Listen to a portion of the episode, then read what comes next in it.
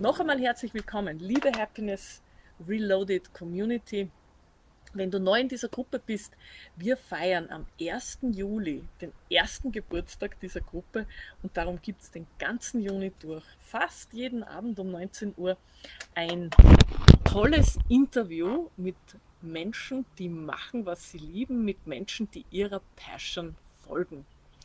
Und mein Gast heute da gibt es so wahnsinnig viel zu erzählen, dass ich gar nicht weiß, wo ich anfangen soll. Jetzt übertreibst du aber. äh, mein Gast heute ist Journalistin, macht das, soweit ich das mitgekriegt habe, aus Leidenschaft, hat sich ein Jahr Auszeit genommen und hat da wunderliche Dinge erlebt, erfahren und dann auch ein Buch geschrieben. Also das ist verdammt viel für ein ganzes Jahr. Herzlich willkommen, Birgit Kaltenfeld. Oh, danke schön. danke für die Einladung. Freut mich sehr, dass ich da heute dabei sein darf. Mich freut es auch total, weil jetzt bin ich endlich in der Interview-Position. Ja, genau. Wir hatten es ja schon anders. Wir hatten es schon andersrum. so ist es, ja. Genau. Herzlich willkommen. Wer jetzt gerade live zuschaut, schreibt es in die Kommentare, wer ihr seid, denn das sehen wir hier sonst nicht. Wenn ihr Fragen habt an die Birgit oder an mich, einfach live kommentieren, schreibt, herzt uns, liked uns. Und äh, wenn du das im Replay schaust, dann wie gewohnt, Hashtag Replay und stell deine Fragen oder schreib einfach, von wo aus du zuschaust. Wir freuen uns sehr. Und das ist immer ein bisschen zeitverzögert. Das heißt, wenn du jetzt eine Frage stellst, dann sehe ich das in Bälde hier in den Kommentaren und gehe dann auch gleich drauf ein. Jetzt aber zu dir, Birgit. Ja. Ähm, du hast ja beschlossen, ein Jahr Auszeit zu nehmen. Du bist mhm. Journalistin und wie ging das dann? Wann begann das? Wie kamst du auf die Idee? Was ist da passiert? Ja, also ein Sabbatical. Äh, wir haben ja als Journalisten die Möglichkeit, dass wir mal ein, eine Auszeit nehmen. Es muss jetzt nicht wirklich ein Jahr sein, aber bei mir habe ich mir gedacht, wenn, dann mache ich das gleich gescheit.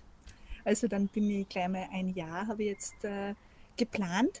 Und zwar ist es so, dass meine Tochter eben jetzt schon aus dem Gröbsten heraus war und ich mir dachte, ma, ich muss jetzt unbedingt einmal nach 26 Jahren im Journalismus und immer eher stressiger Zeit und stressiger Arbeit äh, mir mal diese Auszeit gönnen und äh, habe das dann anvisiert und es hat mir wahnsinnig gut getan. Also es war ein Jahr äh, Vorlaufzeit sozusagen und äh, da habe ich halt ein bisschen vorbereitet und ich habe mir dann immer gedacht, ein Abschlussprojekt, das Buch, das wäre vielleicht super.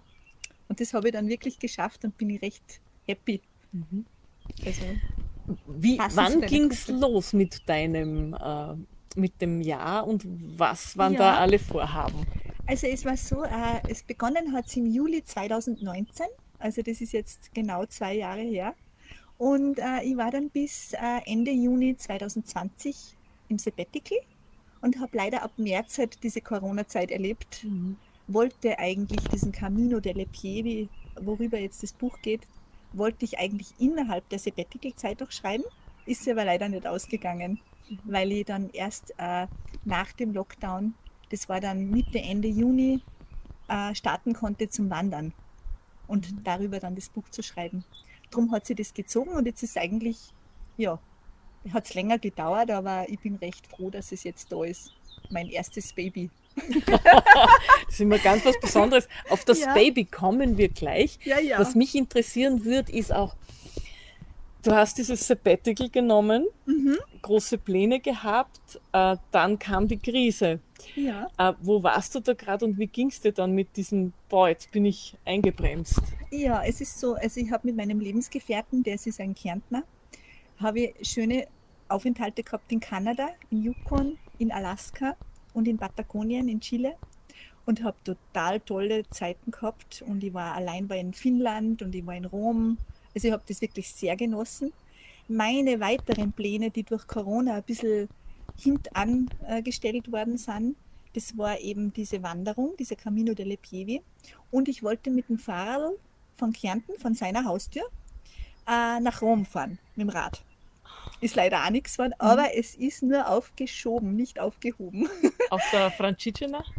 Ja, also ich wäre, da hätte man wahrscheinlich wieder einen eigenen Weg gesucht. Okay. Ja. Und ähm, dieser Camino delle Pievi war halt so dieses, äh, dieses Vorhaben, das ich dann doch noch geschafft habe. Und was dann schon schlimm war, das war diese Corona-Zeit natürlich. Dann habe ich mir gedacht, was mache ich jetzt? Ich war irgendwie total erschüttert, dass jetzt meine Pläne überhaupt total über den Haufen geworfen worden sind. Und habe dann aber in Kärnten, äh, mein Freund hat immer einen großen Garten, einen Bauerngarten geschaffen. Also von der Wildnis in einen wirklich schönen Bauerngarten. Und das war so mein Projekt. Ich habe unbedingt ein Projekt braucht. Und das war dann schön. Ja. Wie bist du, jetzt zeige ich das Buch einmal her, hier kann man es nämlich sehen, Camino delle Pievi.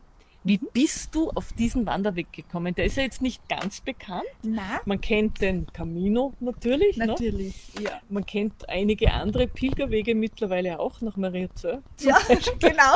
Aber wie bist du auf den gekommen? Ja, es ist so, eine Freundin war, war zu Gast vor etwa drei Jahren, die Hermi, mit der, das war ist meine, mein weiblicher Kurschatten, sage ich immer. Die habe ich auf Kur kennengelernt und, und sie ist mir geblieben, Gott sei Dank. Im Gegensatz vielleicht zum männlichen Kurschatten, je nachdem. und auf jeden Fall, diese Hermi, mit der habe ich immer Wanderungen unternommen. Und dann habe ich sie nach Kärnten eingeladen.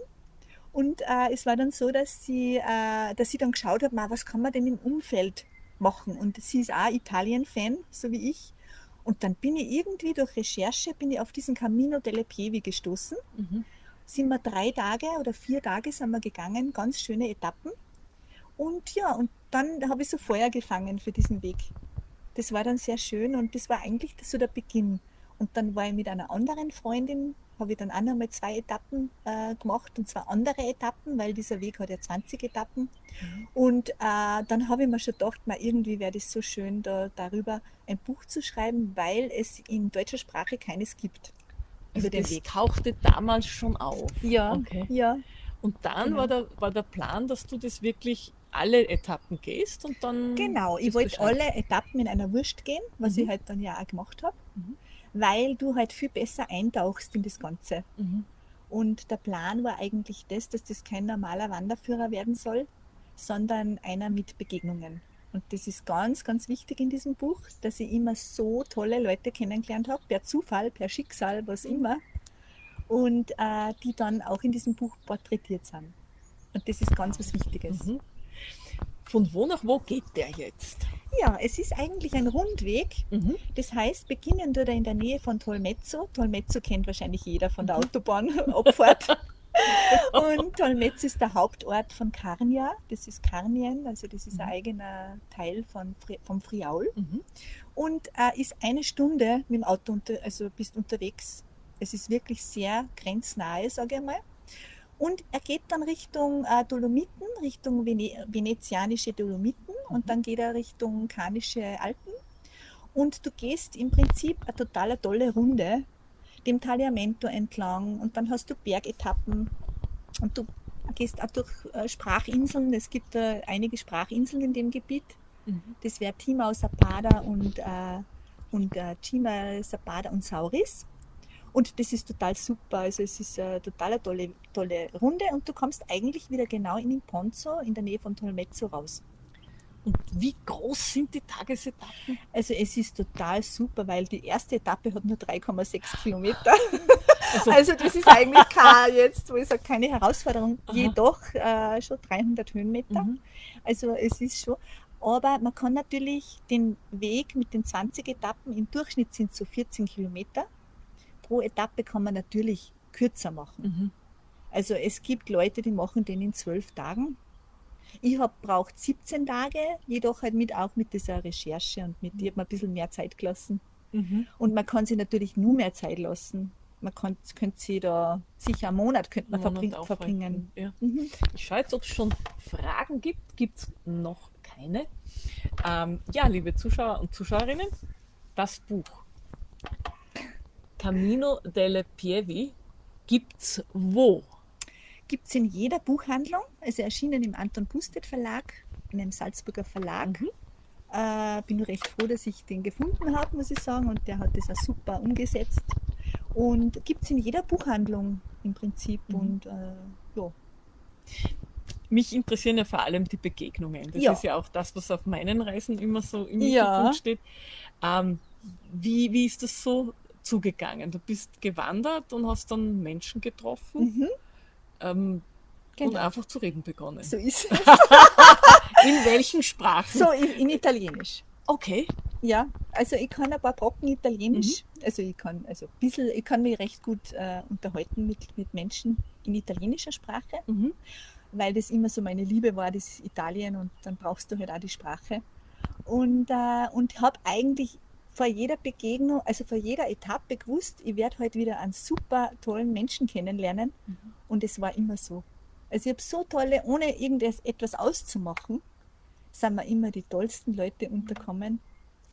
Also das war zum Beispiel die Dorfälteste in äh, Cima Sapada, also die ja wirklich so einen Kärntner tirolerischen Dialekt sprechen. Mhm. Die 99-jährige Erminia, mit der bin ich dann auf der Hausbank gesessen und dann haben wir so dahin geschwätzt, gell, so richtig dahin geratscht in, in, in, in einem Dialekt. Also das war eine ganz eine tolle Sache. Oder ich habe den äh, Silvio Fauna getroffen, das ist ein Olympiasieger. Der hat in den 90er Jahren im Langlauf fünf olympische Goldmedaillen geschafft und Zapata ist überhaupt so ein Olymp Olympiadorf Mhm. und ist auch eben äh, eine Sprachinsel. Dort sprechen die alten Menschen sprechen fast nur alle Deutsch, also so ein Dialekt. Mhm. Das war auch total super. Und eigentlich, oder auch die Ida in Trelli, also es gibt da so viele Begegnungen, es sind also pro Etappe mindestens, äh, war ein toller Mensch, den ich da getroffen habe. Also da, und ich glaube, auch, dass das Buch ist jetzt eben kein normaler Wanderführer, das macht einfach auch diese Menschen aus. Mhm. Was war so, wo du sagst, das war wirklich die besonderste Begegnung, wo ich so Luft Ja. anhalten und wow. Oder waren alle, Ja. alle ganz besonders? Also es war eigentlich auch schon in der ersten Etappe, am ersten Tag, äh, es war ja doch nur diese Corona-Zeit Mhm. und diese ganzen Alberge und Pensionen etc. waren natürlich auch noch nicht offen. Aber ich bin einfach unbedarft losgegangen. Ich habe gewusst, okay, ich muss jetzt gehen, weil dann fängt mein Kurz, es war zwar Kurzarbeit, aber fängt meine Arbeit wieder an. Ich muss jetzt gehen und Mhm. ich werde was finden. Und habe in diesem Bergdorf in Ileccio, in Etappe 1, habe ich eben gar nichts gefunden und äh, habe da also eine ganz eine nette Dame äh, gefragt, wo es denn da möglich wäre zum Übernachten und hin und her. Und es war dann schon später am Abend und sie sagt, ah, du, mein Bub ist eh schon ausgezogen, du kannst in, in seinem Kinderzimmer schlafen. Weißt du? Und so nett, diese Gastfreundschaft, also das war ganz was Besonderes. Die hat dann nur aufgekocht mit ihrem Mann für mich und auch Frühstück am nächsten Tag und dann hat die eine Führung gemacht mit mir durch dieses Dorf. Also das sind so unvorstellbare Gastfreundschaftserlebnisse, sage ich mal. Das war ganz was Herrliches, ja. Oder eben auch diese 99-jährige Frau, die, die dann am Bankerl zu mir sagt, weil ich gefragt habe, und wie ist das so, das Leben? Sie haben doch schon viel gesehen. Ah, es ist alles ist so gut, wie es ist. Es passt alles so auf die Art, gell? so dieses Positive. Mhm. Also ich, diese Leute, die es ja auch nicht immer leicht haben, da in diesem, äh, es ist ja doch von Emigration gezeichnet, dieses, dieser Teil von Friaul, die haben wir also dieses Positive, dieses positive Angehen des Lebens, haben wir die einfach wieder vor Augen geführt. Gell? Also das war total schön und es waren, ich konnte da so viele, also, also wie gesagt, ich das lesen. es gibt eben diese Begegnungen, die wirklich traumhaft sind. Und natürlich, das Buch habe ich auch schon, muss ich schon sagen, ein großer Dank an, an drei besondere Leute, die ich kennengelernt habe, weil dieser Buch, ist dieses, äh, dieser Weg, Camino delle Pieve, ist ja gegründet worden von einem äh, Don Giordano. Das ist so der Priester von dieser Mutterkirche, von der Pieve in Zulio, San Pietro in Zulio. Und dieser Don Giordano, das war das Einzige, was ich mit ihm ausgemacht habe, war das Anfangsinterview sozusagen. Das habe ich ausgemacht mit ihm und der hat mir dann schon gesagt, weil ich gesagt habe, gibt es da noch so interessant, ich brauche so offene Leute und so. Dann hat er gesagt, Sie werden keine offenen Leute da finden. Wir sind alle so verschlossen und so gern, dann ich da durch. Ich habe mir gedacht, was hat er eigentlich gesagt? Es waren eigentlich alle so offen Mhm. und so, so, so wirklich so glücklich, dass jemand diesen Weg geht. Mhm. Und ich bin ja halt auch jemand, der jetzt nicht wirklich so äh, aus, aus kirchlichen Gründen den Weg gegangen ist, sondern eigentlich aus landschaftlichen Gründen.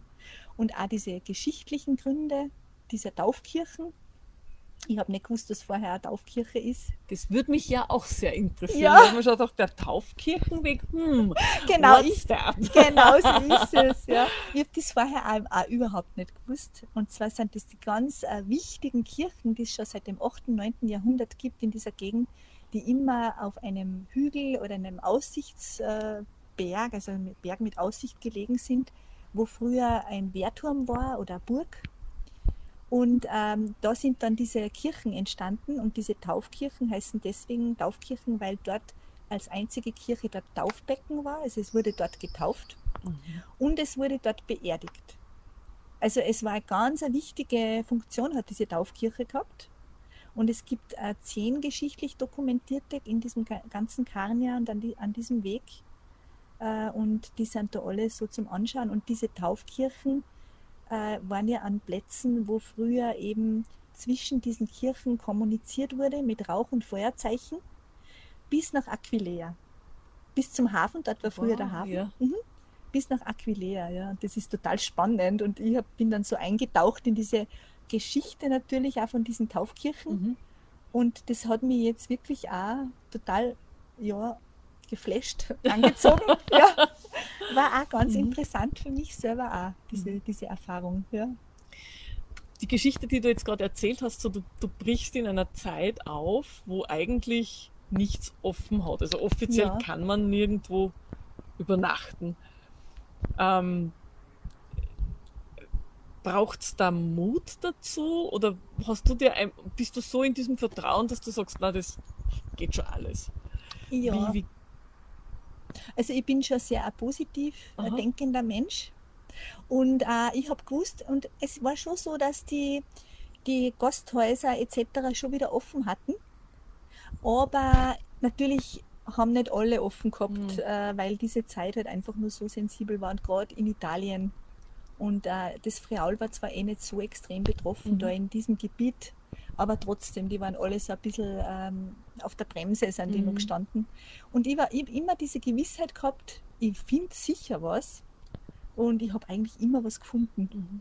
Und das war schon toll. Und ich habe auch immer was zum Essen gekriegt. das ist ja das Allerwichtigste.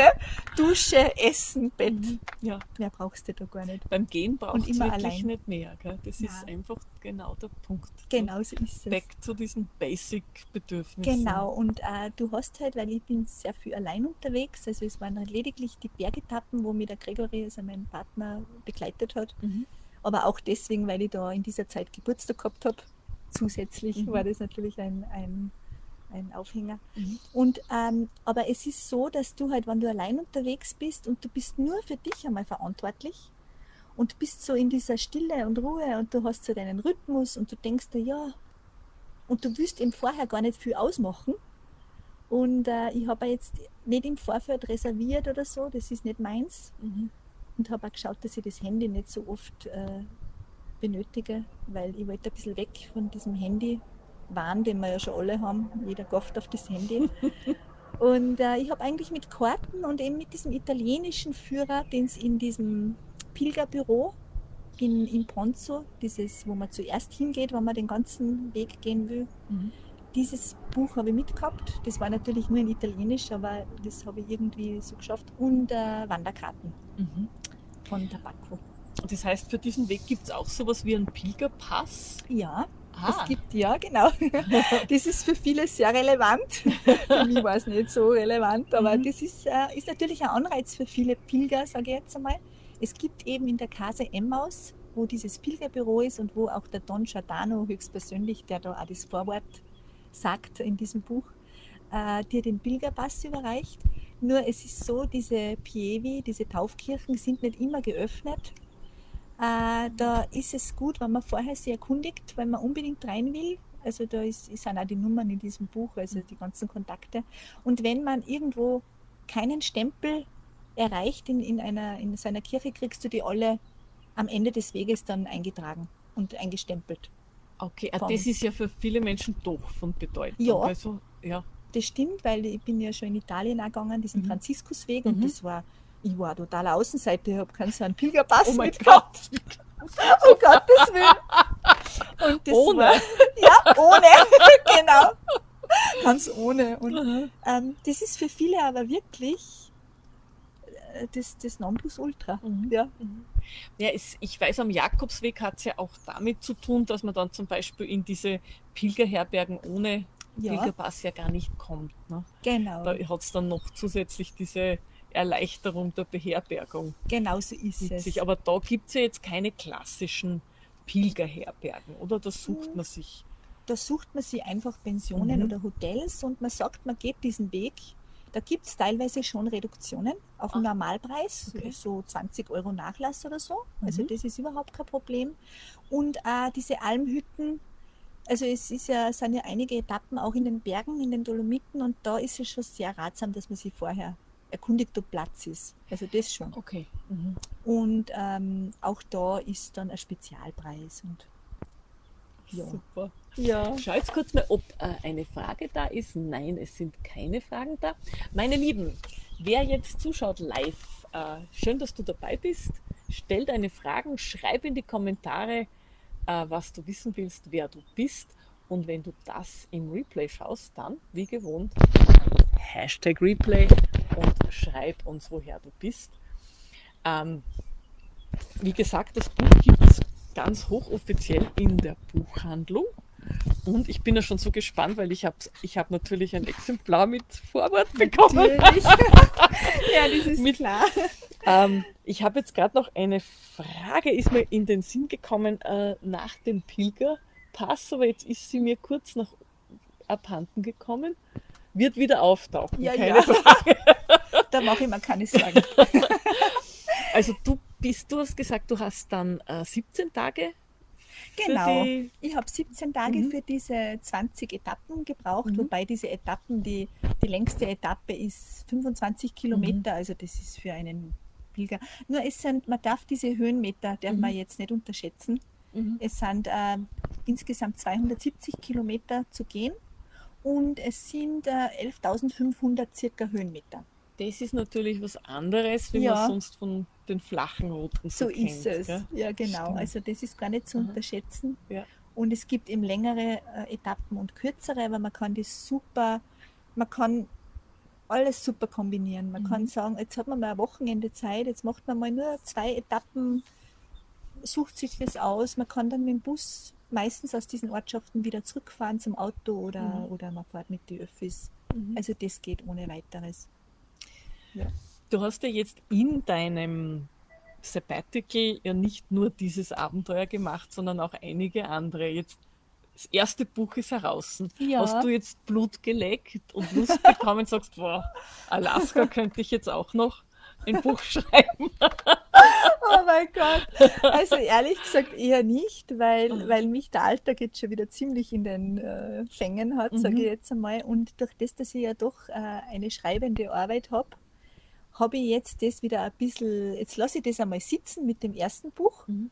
aber man weiß eigentlich nie, was so kommt. Aber mir ist immer wichtig, etwas zu schreiben, eben auch, wo, wo es um Menschen geht auch und auch um Landschaften.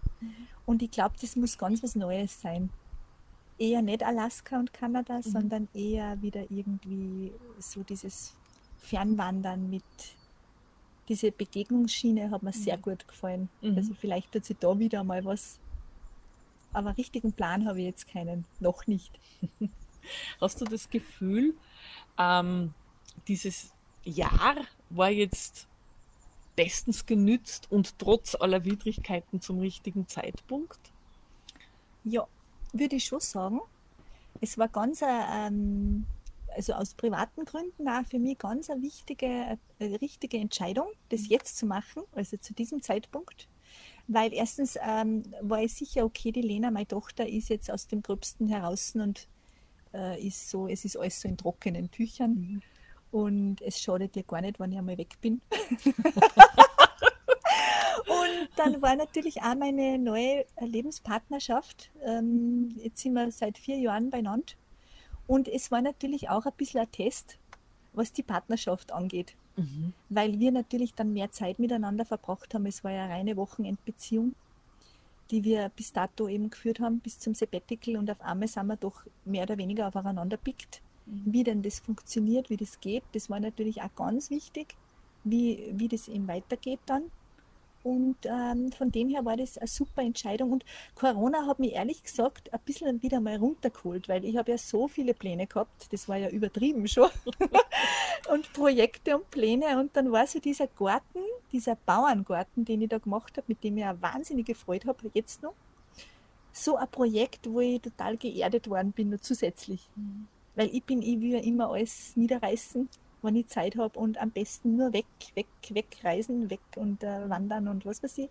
Und dann war das eigentlich ganz ein gute, äh, sage ich mal, gutes Ende von diesem Sabbatical. Mhm. Dass ich dann wirklich einmal so ein bisschen geerdet worden bin und nicht immer unterwegs. Und die Beziehung hat den Test bestanden. ja, Gott sei Dank. ich glaube, das war ja. Und äh, wir sind natürlich jetzt äh, von der Wochenendbeziehung weggegangen. Äh, mhm. Und ähm, jetzt habe ich durch meine, ich habe sich natürlich beruflich auch ein bisschen was verändert, dass ich nicht mehr diesen ganz extremen Stress suche. Und äh, jetzt habe ich ein total ein nette, nettes Angebot auch von meinem Verlag bekommen, dass ich eben viel im Homeoffice machen kann. Und jetzt bin ich ungefähr so eine Woche da, eine Woche dort. Mhm oder teilweise sogar zehn Tage in Kärnten und, und mache aber dann den Rest der Arbeit, Termine in Salzburg und, und, und bin im Büro mhm. vor Ort. Und es ist, tut uns, glaube ich, alle gut. Der Beziehung tut es gut. und es tut auch die Kollegen gut und sie wissen, okay, ich arbeite von Kärnten genauso. Und äh, ich, das ist eine tolle Möglichkeit, die ich da gekriegt habe. Du bist mhm. ja mit Leib und Seele Journalistin. Ja, also ich bin jetzt schon seit 28 Jahren in dem Beruf und äh, bin aber als Sekretärin eingestiegen. Mhm. Also ich habe ein bisschen ein anderes, äh, eine andere Geschichte. Ich habe also keine Kommunikationswissenschaft, Publizistik oder was immer studiert und ähm, war die Sekretärin äh, vom Chefredakteur jahrelang. Und der ist aber dann leider früh verstorben an ALS, an dieser Nervenmuskelerkrankung. Mhm. Und ich habe dann ähm, mir gesagt, okay, Birgit, du kannst auf diesem Sessel nicht alt werden. Und es ist dann ein jüngerer Chefredakteur gekommen und so weiter. Und ich habe als freie Mitarbeiterin immer schon geschrieben und fotografiert. Also es war immer schon meins mhm. im Prinzip. Und habe dann das Journalistenkolleg gemacht äh, und bin dann gleich in den Stadtnachrichten eingestiegen. Äh, und äh, war dann bei den Flachgau-Nachrichten. Und jetzt bin ich wieder in der Zentrale und mache so überregionale Sonderthemen und teilweise so Ortsreportagen.